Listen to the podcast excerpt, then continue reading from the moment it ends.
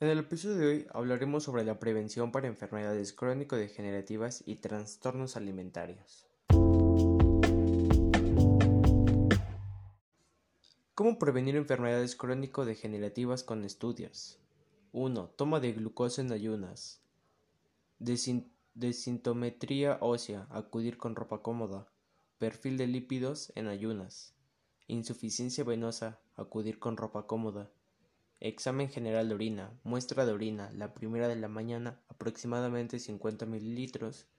y por último, hemoglobina glucosílida en ayunas. ¿Qué pueden hacer los papás para prevenir este tipo de trastornos alimenticios? Educar y fomentar una alimentación saludable sin caer en extremos, promover una, actividad física moderada que idealmente involucre socialización, favorecer la construcción de una autoestima adecuada, evitar poner un excesivo énfasis en el peso y la figura, informar a los hijos que no es recomendable hacer dietas porque muchas de ellas son contraproducentes y evitar que los jóvenes realicen dietas agresivas porque estas suelen ser el punto de entrada a los trastornos alimentarios.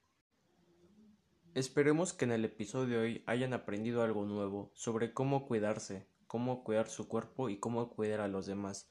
Muchas gracias por escucharme.